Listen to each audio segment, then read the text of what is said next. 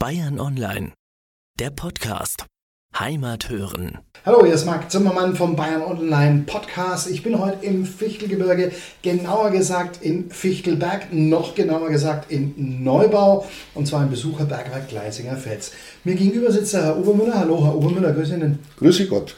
Ja, ähm, Herr Obermüller, wenn Sie auch nochmal sagen, Gleisinger Fels, was ist das? Der Gleisinger Fels ist eigentlich eine, eine Waldabteilung, ähm, die nach ja, den dort vorkommenden Steinen benannt wurde. Diese Steine glänzen durch drin vorkommende Eisenerz.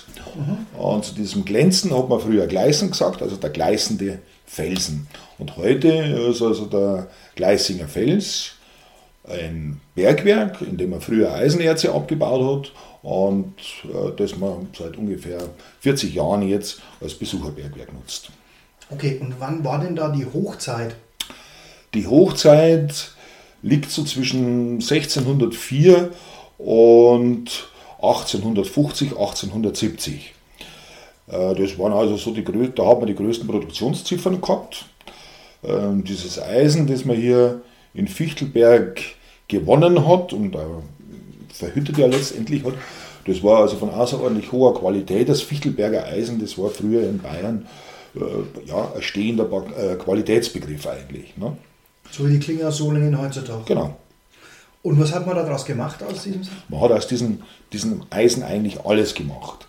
Angefangen von Werkzeugen, Waffen, Geräte, man hat Dächer daraus herstellen lassen, man hat äh, Bleche draus gemacht, ähm, die wurden dann verzinnt. Also man hat eigentlich äh, ein ganzes Spektrum an Eisenwaren daraus hergestellt. Später, als man dann äh, Gusseisen gemacht hat, wurden ganze Öfen draus gegossen. Also das ganze Eisenspektrum, das es auch heute noch gibt, wurde früher aus diesem Eisen hier in Fichtelberg gemacht. Und warum äh, hat es aufgehört? Also das ist eigentlich ganz einfach. Das hat ja, technologisch-industrielle Gründe gehabt.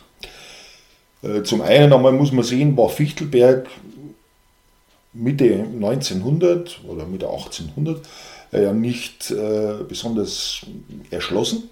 gab keine anständige Wege und Straßen, geschweige denn eine Eisenbahn. Zum anderen hat sich damals die ganze Verhütungstechnologie dramatisch geändert. Eisen wurde nicht mehr in kleinen Brennfeuern oder kleinen Hochöfen hergestellt, sondern in modernen Hochöfen. Ähm, da stand damals dann der erste schon in Sulzbach-Rosenberg und damit konnte Fichtelberg einfach nicht mehr konkurrieren. Ähm, und dann sind sie halt aufgrund äh, ja, dieser Situation dann zugrunde gegangen. Ja, da muss ich jetzt natürlich gleich in die neue Zeit die Analogie ziehen. Ne? Das ist so, wenn man heute kein Internet hat. Ne? Ja, es war vergleichbar fast, ja. Genau. Ja, da bin ich immer böse, weil ich das immer ganz schrecklich ja, ja, finde, dass wir da so schlecht aufgestellt sind. Deswegen muss ich das dann immer sagen, könnte man ja daraus lernen aus solchen Sachen. Richtig, eigentlich Aber, schon. Naja, egal. Ähm, und Sie betreiben das seit wann? Ich betreibe jetzt das Bergwerk eigentlich seit ähm, 2013 und jetzt ist es wieder zurückgefallen an den Eigentümer. Das ist eine Stiftung die ja diesen ganzen Ausbau jetzt hier machen. Der wird ja dann also sehr aufwendig.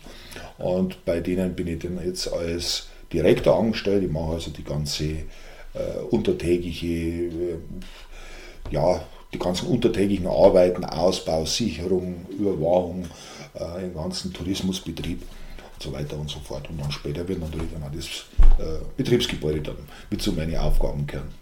Ja, genau, das wird ja jetzt richtig ausgebaut. Ne? Also es ist EU gefördert, ne? Da, genau, richtig. Ja, und ähm, was wird da entstehen? Besucher, also ein Besucherzentrum oder? Ja, ja, gut, wir haben eigentlich äh, zwei große Aufgaben gehabt.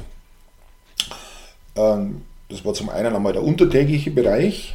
Äh, da ging es darum, äh, gewisse Gesteinspartien zu sichern, ähm, auch wieder neu herzurichten. Man muss sich vorstellen, das Bergwerk wurde ja seit, also angefangen hat man 1970 etwa mit dem Führungsbetrieb und seit dem Tag äh, hat man nicht mehr sehr viel gerichtet drin.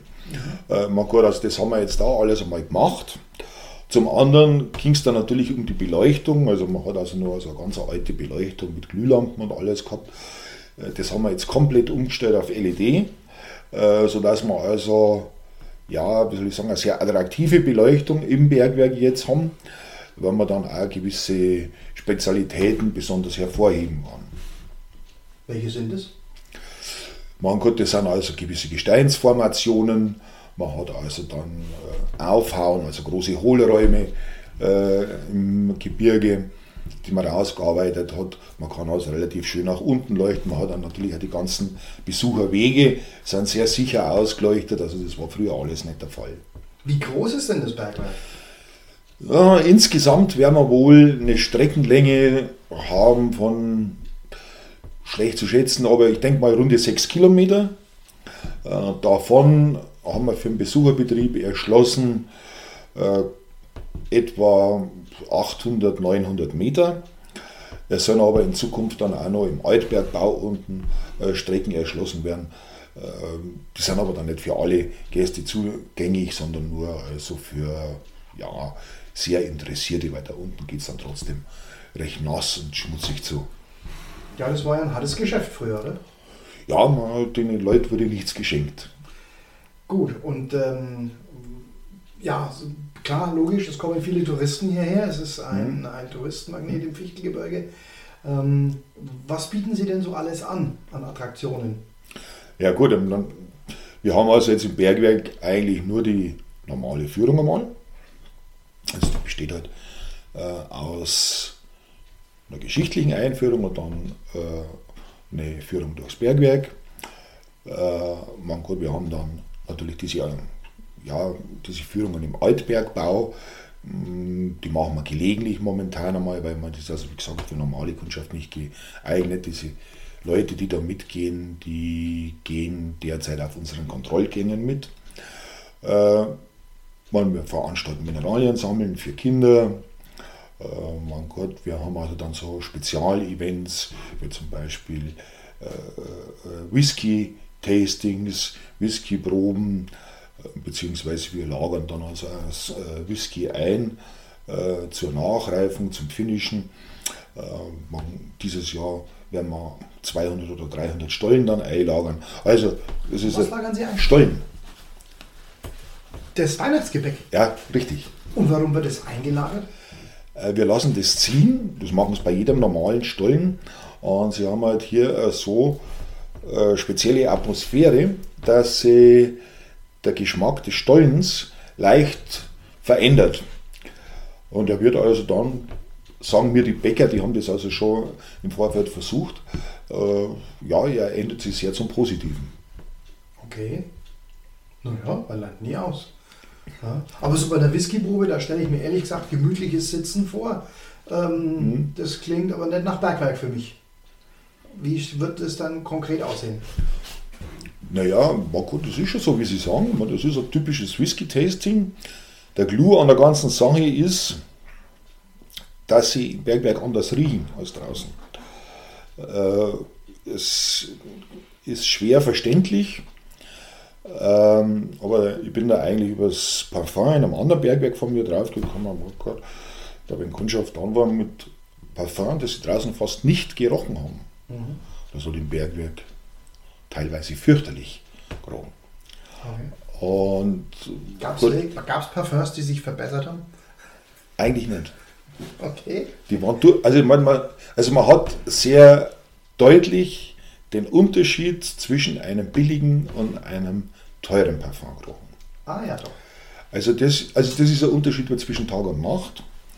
Äh, ja gut, und dann ist man halt dann einmal zufällig äh, äh, weil meine Frau dann festgestellt hat, ja, weil sich mein Geruchssinn so drastisch ändert. Und ja, gut, dann haben wir dann auch auf den Whisky gekommen. Und es ist also tatsächlich so, wenn Sie einen Whisky draußen außerhalb des Bergwerks verkosten, dann hat er einen gewissen Geruch und Geschmack. Und gehen Sie dann mal eine Dreiviertelstunde durchs Bergwerk, sodass die Nase und alles umstellt und Sie verkosten den dann wieder, dann schmeckt er völlig anders. Und da kann man, kann man recht schöne Scherze treiben. Okay, das klingt sehr spannend. Ich mache nämlich Whisky sehr gern. Müssen Sie mal kommen. Die, also das heißt, man geht erstmal, man probiert ihn draußen. Mhm, ja. Sie haben ja hier eine kleine Sitzgelegenheit. Da wird es dann da, da Das auch- wird da gemacht oder auch da, Mhm. weil man gut, da ist noch sehr viel Frischluftanteil, ne? also da wirkt sich das noch nicht so dramatisch aus. Dann wird durchs Bergwerk gegangen, da darf man sich da mal umstellen kann ein bisschen und dann, kommt man wieder hoch genau, und dann dann trinkt man die zweite noch. Runde. Genau, richtig. Ja, wie viele Runden gibt es denn? Jetzt fragen Sie mich was. äh, also, die Runden, die bisher stattgefunden haben, da hatten die ganzen Herren und Damen anschließend rote Köpfe. Also, es, ich denke, es wird ausreichend gewesen Okay. sein. Ähm, wir haben es ja schon mal ganz kurz äh, gehabt. Äh, da wird praktisch jetzt ein Besucherzentrum entstehen. Ähm, was ist da noch mit drin? Ja gut, jetzt werden also jetzt anschließend kommt dann äh, ein Betriebsgebäude, ein Besucherzentrum raus äh, mit einem kleinen Café, einem kleinen Kiosk, mal anständige Kasse, äh, Schulungszentrum, also da kommt dann so ein, ein Schulungsraum für Schulklassen, dass man die dann äh, entsprechend, dass man mit denen dann was machen kann. Es geht dann darüber, dieser ganze Bereich bleibt dann offen. Äh, da ist dann eine mineralogisch-geologische Dauerausstellung drin, äh, kann aber genauso gut natürlich auch für Wechselausstellungen dann verwendet werden. Ne? Okay, das klingt ja spannend. Ähm, wenn man jetzt, sag ich mal, oder was, was sagen die Leute, wenn die hier zu Ihnen kommen? Ähm, das sind ja meistens die Leute, die hier, hierher kommen. Das habe ich zum Beispiel bei, bei gastronomischen Betrieben oder auch bäuerlichen Betrieben immer wieder, höre ich das, ja, so nach dem Motto, äh, oh, ein lebendes Tier oder oh, das so schaut eine Karotte aus. Also das sind ja eher die Städter, sag ich mal, die dann äh, im Urlaub hierher kommen. Ähm, was, was erzählen die Ihnen? Was also so extrem, so extrem ist es nicht. Äh, es gibt also sehr unterschiedliche kann- also heute hat man aber da aus dem Ruhrgebiet, äh, gut, die haben das natürlich mit der Kohle verglichen. Ne?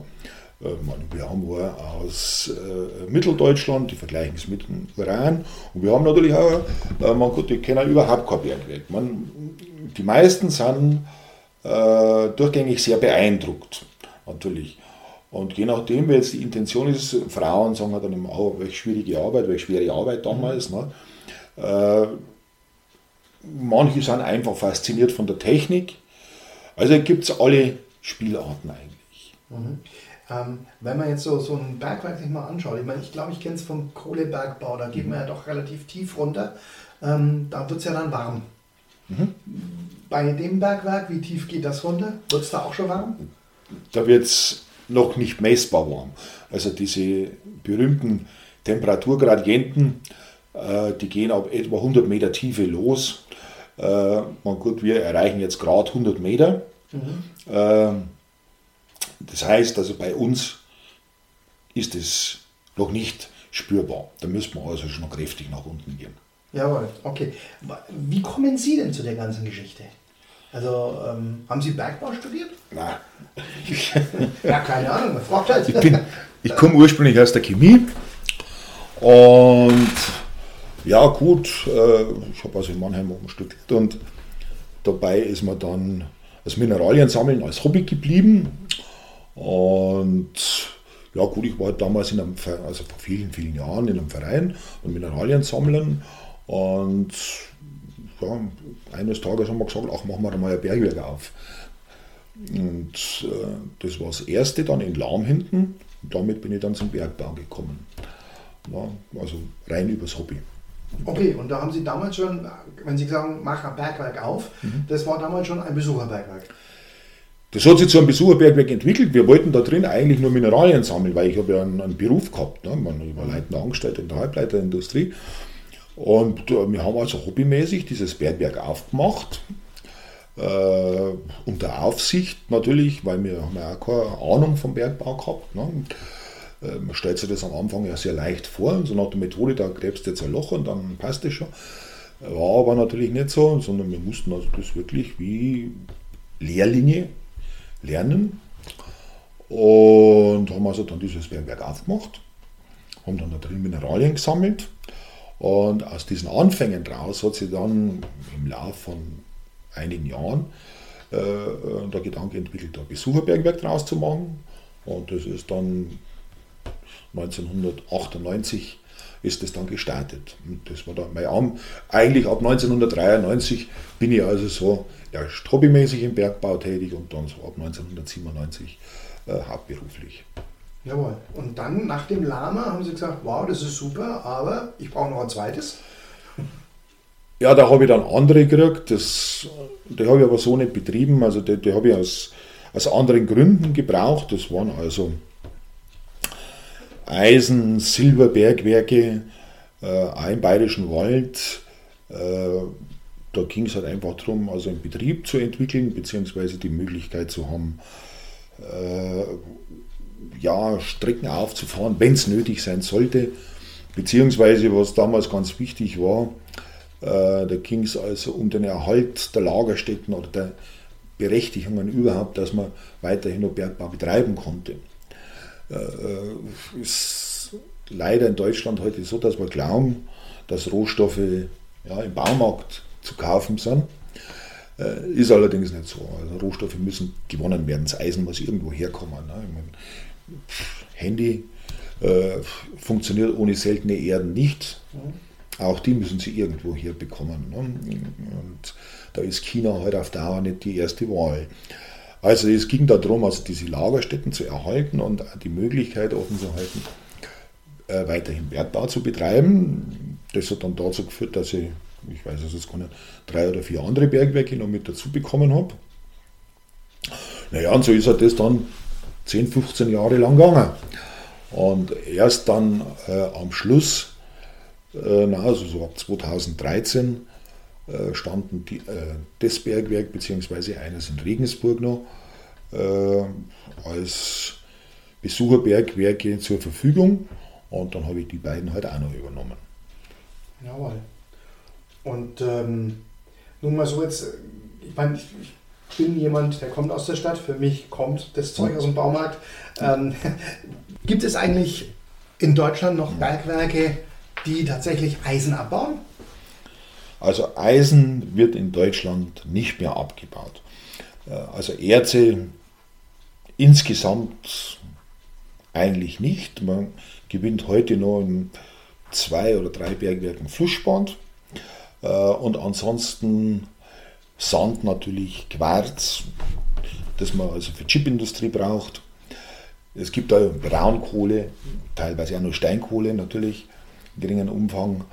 Also sowas gibt es schon noch. Ansonsten werden die, der größte Teil der metallischen Rohstoffe aus dem Ausland eingeführt. Gibt es da einen Schwerpunkt, also wo, dass man sagt, das kommt alles aus China oder das kommt alles aus Russland? Ja, gut, China ist natürlich momentan sehr äh, groß.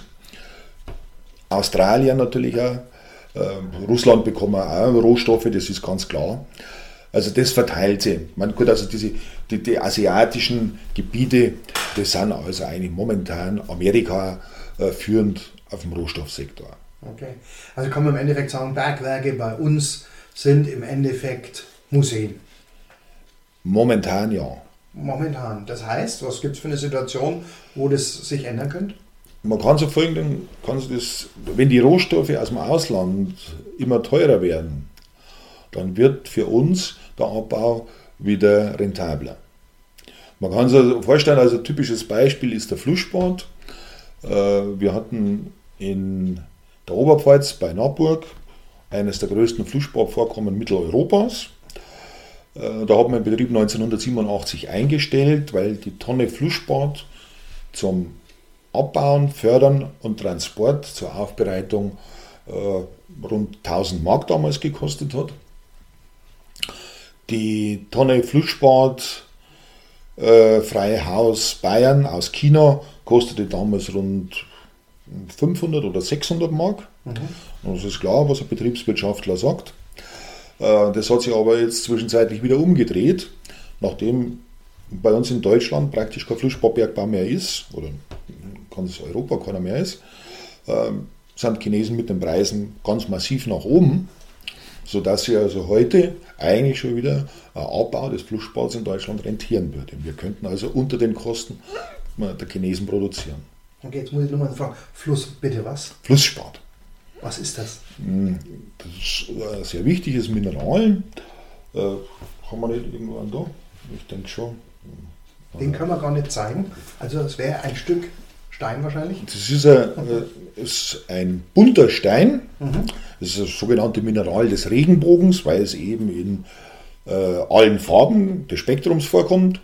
Man hat da teilweise auch äh, Schmuck draus geschliffen. Die Engländer äh, haben einen blauen Flussspat, die machen also große Vasen da draus, sind also ungeheuer teuer, so ein Vasen bis in der Größe, da draus geschliffen.